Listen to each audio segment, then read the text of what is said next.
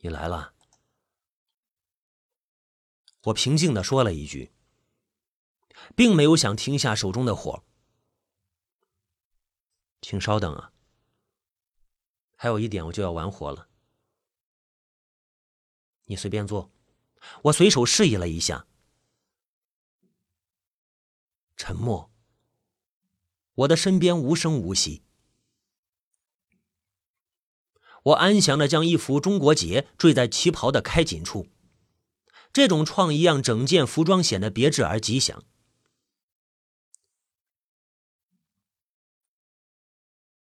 你知道我要来，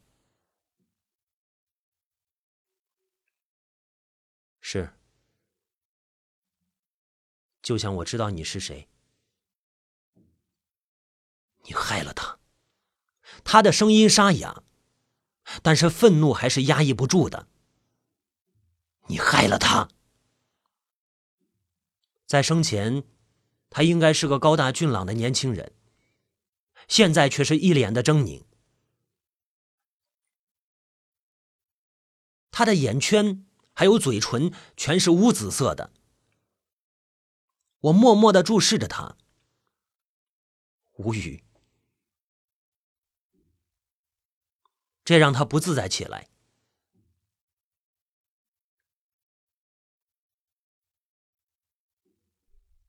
我晓得你不怕鬼，你有种，你用不着这样看我。忍不住的，我还是问了他一句：“他在哪儿？他在哪儿？”他还能在哪儿？你大爷的！他随手一甩，一片锦绣落在裁衣台上，繁花万种妖娆，我从未看到过这样绚烂的锦缎。这种华丽让我眯起了眼睛，我不知所措。裁！他命令道：“裁！给谁裁？我不解。小昭的尺寸。”还用我来告诉你？我的手中就多了那把金色的剪刀，我竟然不知道它是如何到了我的手里的。我机械的踱步到了裁衣台前，仅剩的一点本能让我去找划粉，但是我很快就明白，这种绚丽划粉是根本落不下痕迹的。我看到我那匪夷所思的锦缎在我金色的剪刀下绽开，这把神剪依然能控制我。心意到时，料已成材。可是我已经感觉到很别扭，只是我无法阻止。我平时用惯了右手，这次不知怎么是左手，有一种力量带动着我，我停不下来。刀刃前面的锦缎上停着我的右手，他在那里压着面料。这时候，我听到了阴恻恻的笑声。是他在笑，我想也没想就一刀剪了下去。关于这后面的事，我是听平儿讲的。房东发现火情之后，赶紧冲进了店里。我的重磅电熨斗通着电，压在了下面的面料在呲呲的冒着火苗，而我则是昏倒在地，我的右手浸泡在血泊里。吓了一大跳的房东赶紧喊人，先把我抬了出去，拦了一辆的士送往医院。就这么一会儿的功夫，服装店的火势已经不可控制，连救火的消防员也说：“哎，这火邪了门了，多大的水龙头也压不下去，直到把整个裁缝店焚为灰烬。”我至此以后再也没有见到过那把金色神剪，而那件旗袍。我一生中做的最美轮美奂的作品，也至此消失无踪。那年夏季，平儿满二十岁，我们决定举行婚礼。我陪着她去华联商厦采购。我们在二楼的冷饮厅休息时，我看到一个女孩。我简直无法相信自己的眼睛，这个女孩是小昭。最让我吃惊的还不在这儿。他身上穿的分明是我精心制作了一个月的旗袍。开金处的中国结摇曳生姿，我死也忘不了他，毕竟是我亲手勾结出来的呀。我从椅子上跳起来，一个箭步冲过去，抓住了女孩。女孩因为惊怒而满脸通红。没错，她是小昭，但是她比小昭可健康多了。她的脑门莹然生辉，娇嫩的肌肤滋润如水。这种美丽、青春和健康，让我不自信起来。但是我的手还是不放松，我迟疑的叫了一声。小昭，这个女孩大叫起来：“流氓，你放开我！”她拼命的挣扎，我不得已放开她。他的手臂已经青紫。这个时候，有一个比我还壮的男青年冲上来，两手揪住我衬衫的领子，他冒火的目光狠狠的盯着我。我呢，我一脸的绝望。周围一阵骚乱，餐桌被击倒、踏裂的声音。在商场巡逻的保安很快就冲了过来，他们看了一眼那个女孩青紫的手臂，毫不客气地扭住了我。我被送到了一楼的治安办公室。但是在这儿，我拒绝回答问题。实际上，我什么也解释不了，我回答不了。平儿想说什么，但是说不出来，急得落下眼泪。警察核实了我的身份。我所在的机关名称让他们稍稍客气起来，但是他们还是要求对我，让我对这件事做出解释。我只是沉默不语。一位看起来像是个小头头的警察终于不耐烦起来。哎，我说这位同志，你这可就不好办了，好吧？算了，也许他真是认错人了。这个时候有人插话，是那个曾经抓住我脖领的男青年。认错人也没有把人手臂抓成这样的吧？啊，同志，这也不能怪他。我对象有那个皮下淤血的毛病。算了算了，那个男青年说道。我跟平儿站在马路牙子上，看着出租车“嘎”的一声在我面前刹停。我们正要上车呢，这时候听到有人在大声喊着什么。我回头见到那个男青年一路喊着“等等等等”。跑过来，平儿急了，一拧身拦在我的身前。喂，你还想干嘛？这事完了不是吗？还还没完了，你们还……男青年举起双手，做出了友好的表示。你别紧张，小姐，我只是想跟这位大哥谈一谈，没别的事儿。还谈什么呀？有必要吗？平儿依然戒备。那个男青年停顿了一会儿，说道。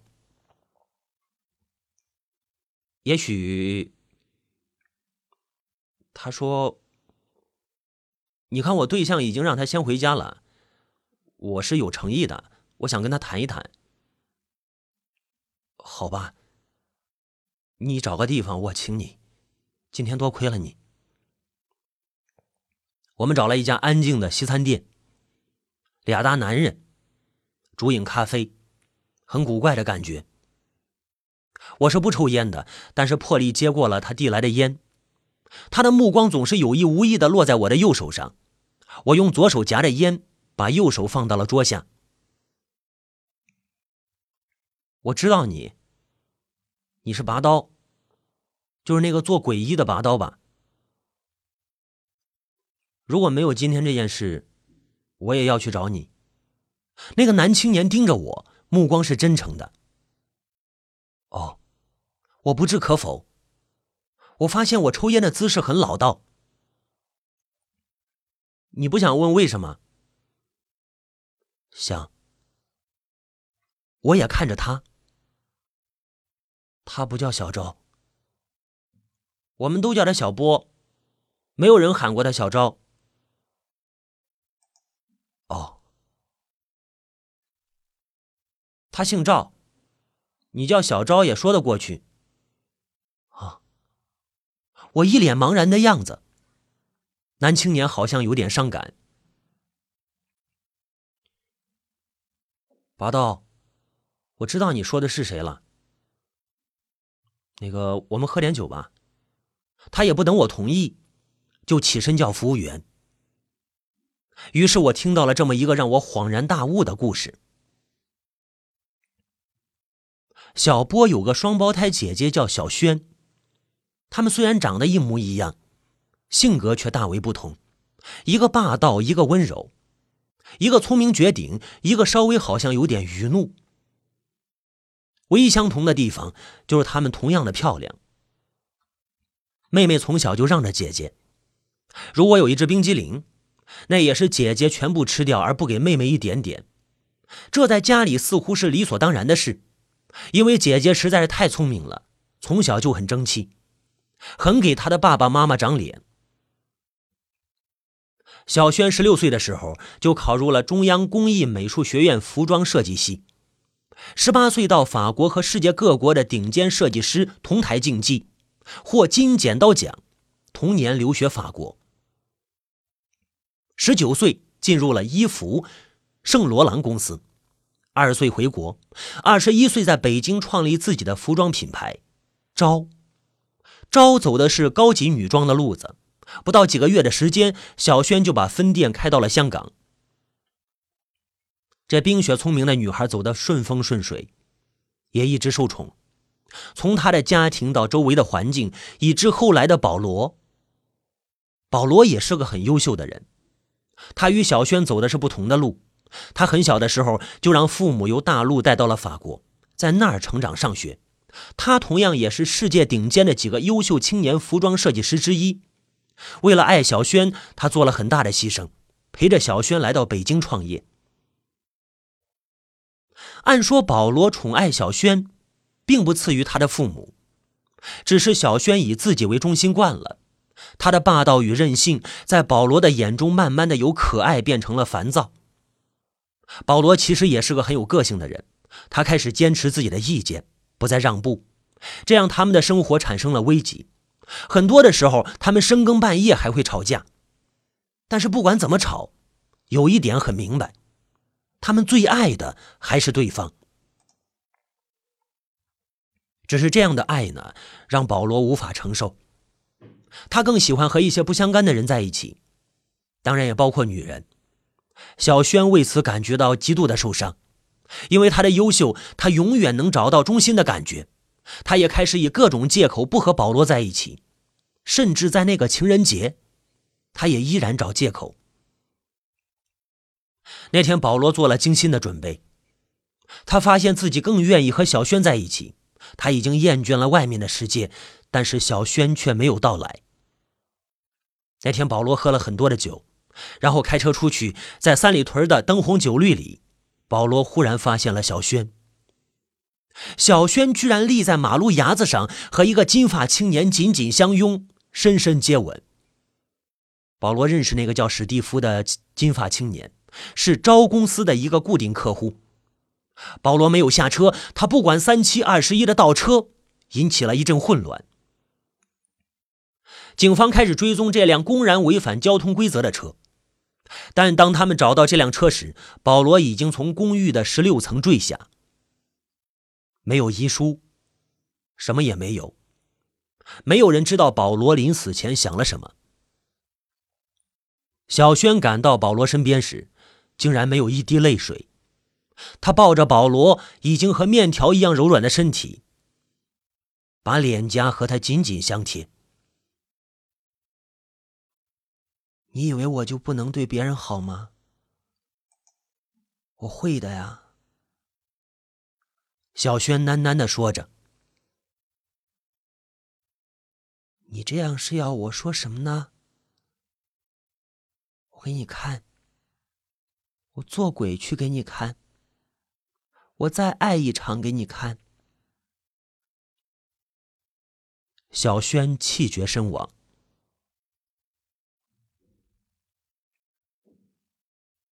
其实他的身体比他的妹妹小波差远了。男青年说道：“他从小受宠不是没有原因的，他的心脏有先天性的隐患。”我听着男青年讲的故事，半晌无语，转动着面前的酒杯，却没有喝一口。我知道，你知道，是他的身体不好。昙花一样的女孩子，最娇艳时，爱已枯萎。可是，我有个很奇怪的感觉。男青年说道：“我开始喝酒，等着他的下文。我越来越觉得，这小波和小轩，好像是是一个人啊。”他一脸迷惑的表情。你指什么？你说过了，他们的性格差异很大的。原来是的，但是现在怎么说呢？嗯，八道，小波也变得越来越聪明。刚才你抓住他时，他那种大叫和挣扎，完完全全跟小轩一样的。我微微笑了。我笑得有点伤感。也许他们应该叫小昭。不是，最奇怪的还不在这儿。男青年迟疑了一下。八道，你真的见过你说的那个小昭吗？你确定吗？我沉默了一会儿，摇摇头。我想我不确定。你看到小波身上的旗袍了吗？这旗袍他连着穿了好几天了，很奇怪的，这旗袍是怎么来的？哎，我伸出手制止他说下去。你不要说了，我不想听。中国有一句古话，叫“天机不可泄露”。世界上总有一些什么秘密。总有些什么人是将永远不知道的。世界上总有些事是不可说，不可说，一说就是错的。世界上总有些爱情，说穿了反而焚尽阴阴远远。我冲着茫然的男青年微微笑着。谢谢你啊！时间已经不早了，我得先走一步了。我站起身的时候，泪落双襟。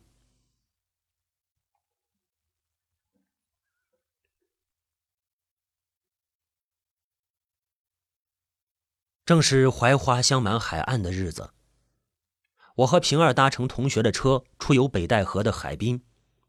白色的本田风一样的掠过了沿海公路，平儿和我同学以及我同学的女友兴致勃勃的聊天，只有我心不在焉。我失神的目光在窗外没有焦点。公路那边的槐林，大片大片开得正昂然的槐花。啊！我突然睁大眼睛，我拍着我同学的肩膀叫他停车。吓了一跳的同学紧急减速。但是并没有停车，我又看到了小昭。我宁愿用这个名字，他是小昭。他依然穿着那件旗袍，我亲手制的那件旗袍。他在槐林中奔跑，有许多的槐花洒落在他身上，他的脸也如清新的槐花一样娇艳。他是那样的开心。这是我从未见过的小赵。那位男青年陪伴着他，我已经知道了，他姓杨。我强烈的感知到还有一个人，或者说我已经看到，在槐林深处有一双忧郁的，但是并没有恶意的眼睛。亚麻色的西服融入槐树丛中，几乎看不见。他是保罗。如果有什么东西能够永恒，就是保罗与小轩，也是我曾深爱过的小昭的爱情吧。永恒关注着小昭的是保罗，是杨，但不是我。平儿也看到他们，他紧紧的握住我的手，是右手。我右手的食指和中指，全少了一截。如果爱情真的发生，总有些什么要永远失去，总有些什么将永远被伤害，总有些激情掠过了，只是落寞秋风沙满心，总有些永恒。不经意之间，就已经万劫不复。总有些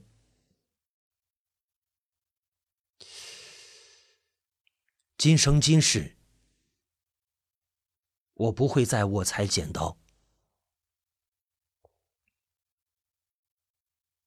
我爱你，小昭。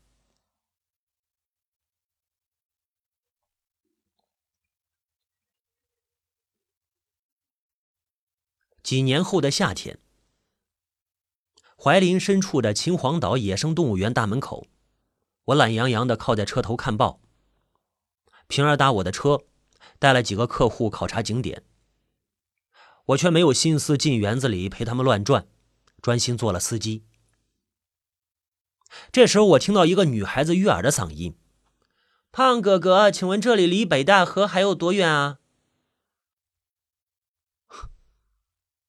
我移开报纸，眼前是一个大眼睛的女孩子，梳着两只细细的长辫，娇憨可爱。我有些发傻。胖哥哥，你叫谁呢？叫你啊，胖哥哥。我吸了口气，但是我不争气的肚皮怎么也收不回去了。不是胖哥哥是什么？好吧，我只好认了这个称呼。啊，北戴河啊，不远，还有八里地吧。同学，你体型不错啊，我笑嘻嘻的说道。女孩脸红了，说着：“谁是你同学啊？” 同学，我不依不饶的说道：“你的三围是八十五、六十一、八十七，没错吧？”呃，女孩脸上的笑容顿时凝固在那里。我听到着身边的同伴大叫一声：“哇，小赵，他说的一点也没错啊！你认识他啊？”